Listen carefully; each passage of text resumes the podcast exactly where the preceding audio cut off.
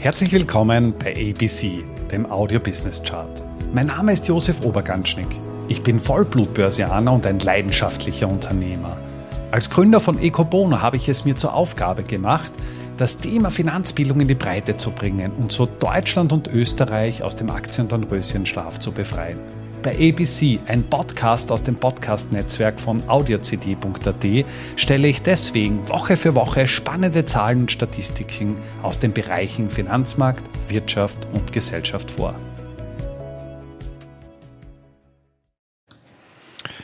Irgendwie kann ich es gar nicht glauben, wir sind schon am Ende des Jahres 2023 angelangt. Wir haben heute den 14. Dezember das ist der Zeitpunkt, an dem ich das Ganze aufwende. Also noch eine Woche bis Weihnachten und für mich wird es einfach einmal Zeit, ein kleines Resümee zu machen, beziehungsweise das Ganze zusammenzufassen. ABC hat ja vor etwas mehr als einem Jahr begonnen. Ich war beim lieben Christian zum Interview und dort ist irgendwo einmal die Idee geboren worden, nachdem ich im LinkedIn-Bereich täglich eine Grafik poste, dass man eigentlich auch das besprochene Bild irgendwo zum Thema machen kann. Und Challenge accepted, also vielen Dank auf diesem Weg auch, lieber Christian, dass wir diesen, ja, dieses Projekt gemeinsam einfach so durchgezogen haben. Und insofern sind wir jetzt schon bei Folge Nummer jetzt muss ich ja mal nachschauen, dass ich da jetzt keinen, keinen Blödsinn rede, Folge Nummer 86 angelangt, also schon durchaus weit fortgeschritten. Ich habe unterschiedlichste Themen behandelt aus dem Wirtschaftsbereich, aus dem Gesellschaftsbereich beziehungsweise auch aus dem Finanzbereich, was irgendwo meine Kernkompetenz ist. Und ich möchte mich auf diesem Wege auch bei all jenen bedanken, die mir Mut zugesprochen haben, die mir ein positives Feedback gegeben haben und natürlich auch all jenen, die mit Verbesserungsvorschlägen auf mich zugekommen sind, um das Ganze zu machen. Für mich wird es auch Zeit, das Jahr ein bisschen ja, Revue passieren zu lassen. Was ist passiert, beziehungsweise was haben wir erlebt? Das Jahr 2022 stand ja ganz im Zeichen von Kursverlusten. Wir haben sowohl im Aktienbereich als auch im Anleihenbereich doch herbe Verluste hinnehmen müssen. Insofern war es ein absolut historisches Jahr, vor allem wenn man das unter dem Blickwinkel eines Anleiheninvestors ja, sich zu Gemüte führt. Als Anleiheninvestor hast du historische Verluste eingefahren, sowohl im nominellen Bereich als auch im, im realen Bereich. Und es war ja an und für sich so, dass man ja über ein Drittel seines Wertes verloren hat, wenn du dein Geld in US Treasury Bonds, also immerhin den größten Staatsanleihenmarkt der Welt, investiert hättest. Apropos Staatsanleihen, wir sind aktuell bei knapp 100 Billionen Volumen angekommen. Wir haben den schärfsten Zinsanstieg seit dem Zweiten Weltkrieg gesehen. Das heißt, es ist eigentlich ein unfassbar, unfassbar großer Anstieg und ein Drittel davon ja, liegt eben in US. Treasuries. Japan ist jenes Land, was die höchste Verschuldung in Relation zum Bruttoinlandsprodukt aufweist. Wir liegen aktuell bei 255 Prozent. Und ja, ein Großteil der Japan japanischen Staatsanleihen werden ja im Inland domestisch gehalten und insofern ist da noch Druck noch nicht gegeben. Allerdings ist klar, die Zinslast steigt. Wenn man sich die Pro-Kopf-Verschuldung in Europa anschaut, dann finde ich es extrem spannend, dass Österreich eine Pro-Kopf-Verschuldung von 40.000 232 Euro pro Kopf und Nase hat. Wir sind damit nach Belgien, Italien, Frankreich und Irland jenes Land, was die höchste Pro-Kopf-Verschuldung hat und nur im Vergleich dazu das Medianeinkommen eines Vollzeitbeschäftigten, das heißt wirklich auf die 100 Stunden berechnet, liegt gegenwärtig in Österreich laut Statistik Austria bei 45.595 Euro, beziehungsweise das Medianeinkommen der Unselbstständigen bei 31.407. Das heißt, auf den Unselbstständigen gerechnet sind wir mit 1,3-fachen Jahresgehalt verschuldet und das ist schon, schon ja, eine sehr deftige Größe. Österreich hat es insofern gut gemacht und hier möchte ich äh, auch explizit die Bundesfinanzierungsanstalt positiv erwähnen, dass man das Niedrigzinsumfeld genutzt hat, teilweise sehr lange Staatsanleihen begeben hat. Es gibt ja eine 100-jährige Staatsanleihe, also eine Anleihe, die erst im Jahr 2120 getilgt wird. Und äh, die durchschnittliche Fristigkeit in Österreich liegt bei über acht Jahren. Und für all jene, die sich jetzt zu kurzfristig verschuldet haben, wird es natürlich teurer, weil wir doch einen, einen sehr herben Zinsanstieg innerhalb der letzten Monate gesehen haben. Warum ist das Ganze so, beziehungsweise was ist passiert? Wir haben ja an der Inflationsfront doch deutlich zu kämpfen gehabt. Die Notenbanken haben ja beginnend mit der US-Fed als größte Notenbank bereits im März 2022 begonnen, die Leitzinsen massiv anzuheben. Das ist bis in den Spätsommer ja, weitergegangen. Wir liegen aktuell bei 5,25 bis 5,5 Prozent, elf Zinsschritte. Die EZB liegt bei zehn Zinsschritten gegenwärtig. Und ja, wir haben einfach ein, einen Zinsanstieg gesehen, der historisch seinesgleichen sucht. Und die Notenbanken haben es auch geschafft, die, das Inflationsthema ein bisschen in Zaum zu halten, beziehungsweise ab, ja, fast abzuwürgen, um dementsprechend das zu machen. Wenn man jetzt noch äh, das Inflationsthema weiter münzt, ist ein Ausfluss dessen ja auch irgendwo der Immobilienmarkt, gerade bei uns in Österreich. Hier kämpfen ja viele Immobilien, Kreditnehmer einfach mit dem starken Zinsanstieg an variablen Zinsen. Hier ist dieser Tage, also wir reden in der vorletzten Woche vor Weihnachten, eine Diskussion entbrannt, ausgelöst von den Grünen, dass man eben äh, zumindest einmal versuchen sollte, den variabel verzinsten Kreditnehmern, Immobilienfinanzierungen, also all jenen, die einen Kredit nach 2016 aufgenommen haben, ein Angebot zu unterbreiten, das Ganze in einen Fixzinskredit umzumünzen.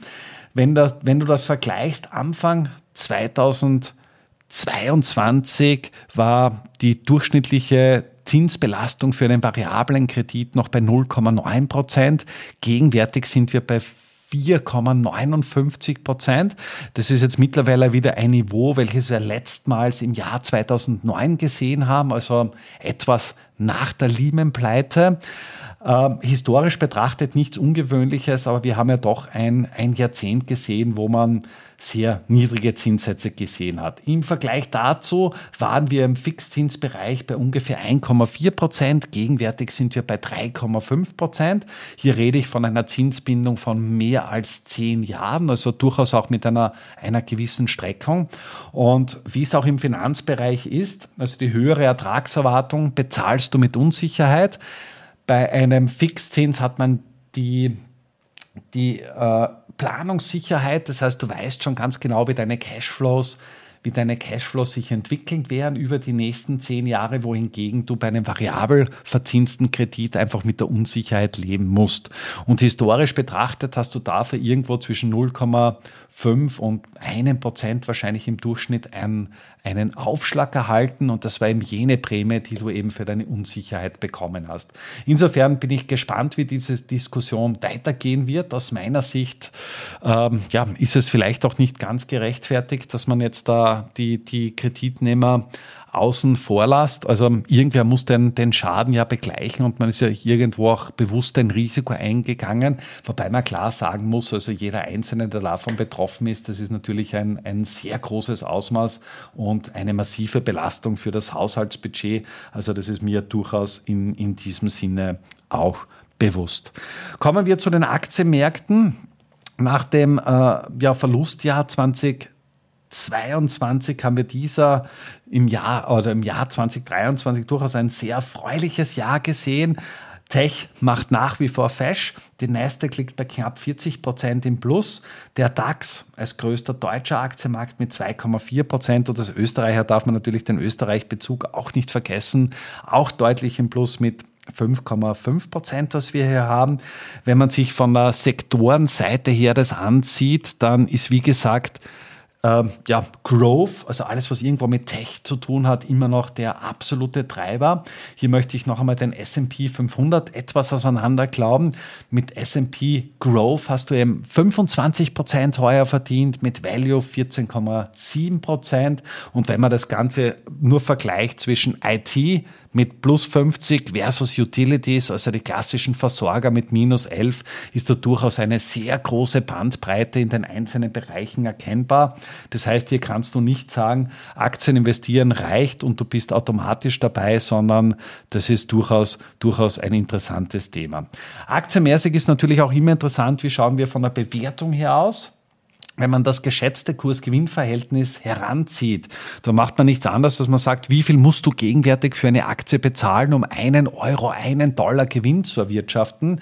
Dann liegen wir für den MSCI World, also sprich für die größten Unternehmen der Welt, bei aktuell 16 9,9 im langfristigen historischen Durchschnitt, da rede ich von über 30 Jahre, sie liegen wir bei 16,3. Das heißt, wir sind da irgendwo durchschnittlich bewertet. Spannend finde ich es vor allem, wenn man das mit der, mit der Tech-Bubble vergleicht. Also ich bin ja ein Kind der Internet-Bubble, habe meine Berufskarriere 1998 begonnen und in der Tech-Bubble ist das KGV, das Kurs-Gewinn-Verhältnis, auf 26 gelegen, also in der Spitze, bevor die Tech-Bubble geplatzt ist. Und dort sind wir halt gegenwärtig einfach noch, noch meilenweit weg. Wenn man das regionenmäßig äh, vergleicht, dann muss man sagen, dass Europa bzw. Schwellenländer und China billig bewertet sind, immer im Vergleich zum historischen Durchschnitt, wohingegen die USA tendenziell teuer bewertet ist. Hängt jetzt aber natürlich auch damit zusammen, dass die USA sehr techlastig ist, sehr tech-dominiert ist und dementsprechend hier einen, einen klaren Fokus hat. Weltweit betrachtet werden wir im nächsten Jahr wieder deutliche Gewinnsteigerungen sehen. Klammer auf, sofern die Prognosen natürlich eingehen. Wir werden Richtung 10 Prozent gehen. In den USA, in den Schwellenländern, in China tendenziell ein höheres Wachstum, in Europa tendenziell ein geringeres. Hängt natürlich auch mit der Branchenstruktur, mit der Branchenzusammensetzung äh, zusammen, beziehungsweise auch, dass in Europa tendenziell eher Industrienationen und ähm, Finanzunternehmen unterwegs sind, wohingegen die USA von, Tech äh, von Technologieunternehmen dominiert wird. Kommen wir noch zum Aktienmarkt und einfach auch die Fragestellung, ja, wie groß ist denn der Aktienmarkt überhaupt?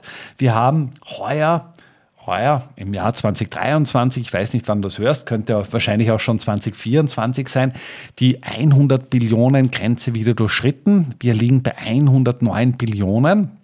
Das ist etwas mehr als das Weltwirtschaftswachstum und die USA, der US-Aktienmarkt repräsentiert gegenwärtig 42,5 Prozent des Weltaktienmarkts. Im Vergleich dazu, Europa liegt bei 11,1 Prozent. Das heißt, viermal Europa ist ungefähr, oder nahezu viermal Europa ist ungefähr einmal die USA. Und Europa ist mittlerweile doppelt so groß wie Japan von der Gewichtung her. Japan ist bei 5,4. Allerdings, wie gesagt, nicht mehr viel größer als der chinesische Aktienmarkt. Wir sind bei 10,6 Prozent. Wenn man jetzt Prognosen Glauben schenken kann und das Rad etwas ja, nach vorne dreht, dann wird eben vor allem der chinesische und der indische Aktienmarkt deutlich zulegen. Wir werden im China oder chinesische Aktien werden einen Anteil am Weltaktienmarkt von 15 Prozent im Jahr 2050 haben, Indien von 8 Prozent. Das heißt, wir kommen da auf knapp ein Viertel, was eben Indien und China haben wird. Die Bedeutung von Europa wird einfach systematisch geringer. Das heißt, wir werden uns aller Voraussicht nach auf 7,9 Prozent ja, reduzieren von der Gewichtung am Weltaktienmarkt und dementsprechend wird es auch, auch deutlich, deutlich ähm, zurückgehen. Was gibt es noch Interessantes zu berichten? Ähm, wie gesagt, das Inflationsthema im vierten Quartal war es ja so, dass die Inflation doch etwas zurückgegangen ist. Ausschlaggebend dafür war vor allem die Entwicklung der Energiepreise. Die Energiepreise sind ja im Vergleich zum vierten Quartal 2022 doch deutlich zurückgegangen. Und das war etwas, was durchaus auch sehr stark die, die Inflationsrate zurückgeführt hat. Energiepreise sind ja um über 10 Prozent zurückgegangen. Lebensmittel, Alkohol und Tabak um 8 Prozent gestiegen. Und spannend finde ich vor allem auch, dass es in Europa eine sehr große Diskrepanz im Bereich der der Inflationszahlen gibt. Wir haben hier Länder wie Belgien, was im Oktober noch mit 1,7 Prozent eine Deflation gehabt haben. Wir haben Niederlande mit einer Deflation mit minus 1% und Österreich liegt da bekanntlich mit über 5%. Ähm, ja, einfach in jenen Regionen, die deutlich über dem, dem EU-Schnitt zu liegen kommen. Wenn man das Inflationsthema global aufzäumt und sich einmal anschaut, wo liegen wir dort überhaupt, dann haben wir für das Jahr 2023 eine Inflation, wir reden ja immer noch für die Schätzung, weil die Dezemberzahlen ja noch nicht da sind, von 6,9 Prozent. Besonders stark ist die Inflation in den sogenannten Emerging Markets and Developing Economies gewesen mit 8,5 Prozent, also annähernd doppelt so hoch im Vergleich zu den Advanced Economies mit 4,6. Und klar ist aber auch, dass sowohl in den Advanced Economies, aber auch in den Emerging Markets und Schwellenländern die Inflation innerhalb des, der nächsten Jahre durchaus äh, zurückgehen sollte. Fürs nächste Jahr wird eben ein Rückgang auf 3% in den entwickelten Ländern, auf 7,8% in den ähm, Schwellenländern ausgegangen. Die Weltwirtschaft vom Output her wird heuer bei 3% liegen, im nächsten Jahr auf 2,9%. Das heißt, es wird wieder ein leichter Rückgang sein. Auffallend ist vor allem die, die große Diskrepanz zwischen zwischen äh, den entwickelten Ländern und den Advanced Economies. Emerging Markets werden ein Wachstum aufweisen, was deutlich über jenem liegt von den ähm, Advanced Economies. Wir reden hier von 4% versus 1,5% im Jahr 2023, beziehungsweise für das Jahr 2024 wird mit 1,4 bzw. 3,8 Prozent gerechnet. Und das bedeutet dann wiederum, dass einfach der chinesische Anteil am Weltwirtschaftswachstum auch in den nächsten Jahren ja systematisch steigen, steigen wird. Wenn du das vergleichst, im Jahr 1995 waren wir bei ungefähr 5 Prozent Anteil an der Weltwirtschaft, im Jahr 2005 bei 10 Prozent. Mittlerweile nähern wir uns der 20 Prozent an und im Vergleich dazu die europäische Wirtschaft oder der Anteil der Eurozone war eben zum Zeitpunkt meiner Geburt Ende der 1970er Jahre bei ungefähr 25 Prozent. Das ist etwa in etwa dort, wo die USA heute steht und ist mittlerweile auf unter, unter 15 Prozent zurückgegangen. Du siehst auch hier eine, eine deutliche Verschiebung in, in diesem Bereich. Im Bereich der Anleihen ist es so, dass wir jetzt gegenwärtig wieder Zinsen haben. Wir haben in den letzten Wochen und Monaten durchaus auch eine Umschichtung gesehen. Gerade institutionelle Investoren wie Versicherungen, Vorsorgekassen und Pensionskassen haben systematisch Geld umgeschichtet in den in den äh, Anleihenbereich. Es ist auch gerade für eine Versicherung gegenwärtig locker möglich, wieder den Rechenzins zu erwirtschaften und das macht es dann durchaus interessant, auch wieder etwas Risikokapital abzubauen und das eben sicher zu veranlagen. Abschließend möchte ich noch kurz einen kleinen Ausblick geben und hier möchte ich den ZDW Finanzmarkttest für Dezember einfach zitieren. Hier werden einfach Finanzexperten befragt, wie ihre Einschätzung zu unterschiedlichen Themen, die den Kapitalmarkt bewegen, ist. Und beginnen wir mal bei der aktuellen konjunkturellen Situation. Das ist einmal relativ klar, dass ein großer Marktteilnehmer davon ausgeht, dass wir gegenwärtig gerade Euroraum Deutschland, Deutschland befindet sich in einer Rezession, ein sehr schlechtes Umfeld haben. Bei den USA schon ein normales beziehungsweise teilweise positives. Wenn man aber sich die Erwartung anschaut, dann ist es ein ganz klarer Shift in den neutralen, schrägstrich positiven Bereich. Das heißt, auf das nächste Jahr gesehen gehen nur mehr 14,6 Prozent der Befragten aus, dass sich die wirtschaftliche Situation im Euroraum verschlechtert. Der Rest eben von unverändert bzw. verbessert. Das heißt, das ist einmal ein ganz klarer Shift. Inflationsseitig ist man sich absolut einig. Zwei Drittel geht davon aus, abgesehen von China, dort haben wir auch eine Deflation gesehen im Jahr 2023, dass sich die Inflationsrate weiter reduzieren wird. Ungefähr ein Viertel, dass das eben unverändert ist. Und auch für den Euro-Raum gehen eben nur mehr 7,6 Prozent der Experten davon aus, dass wir noch höhere Inflationszahlen sehen werden. Das schlägt sich natürlich auch auf den Bereich der kurzfristigen Zinsen nieder. Auch hier gehen nur mehr 2,6 Prozent der Marktteilnehmer aus, dass sich eben die kurzfristigen Zinsen erhöhen werden im Euroraum beziehungsweise in den USA. Und das ist auch ein absolut niedriger Wert, der ja fast seinesgleichen sucht. Im Aktienmarkt, für den Aktienmarkt sind die meisten positiv. Das heißt, ja, über 40 Prozent gehen davon aus, dass die Aktienmärkte steigen. Etwas mehr als ein Drittel, dass die Aktienmärkte sich nicht verändern und der Rest eben zum, dass sich das Ganze reduziert. Spannend finde ich es auch, wenn man sich einzelne Branchen anschaut, dann sollte das kommende Jahr, vor allem das Jahr der IT beziehungsweise der Versicherungen wären. Dort werden einfach die größten Verbesserungen gesehen von den Marktteilnehmern, wohingegen im Bereich Bau ja, nur 6,8 Prozent der Befragten ausgehen, dass sich die Situation wirklich verbessern wird. Du siehst, das Jahr 2023 hat viel gebracht. Es gab viele Neuerungen. Wir haben einiges erlebt und ich bin schon sehr gespannt, wie es 2024 weitergeht. Für mich persönlich heißt das jetzt einmal ein paar Wochen in die Weihnachtspause zu gehen.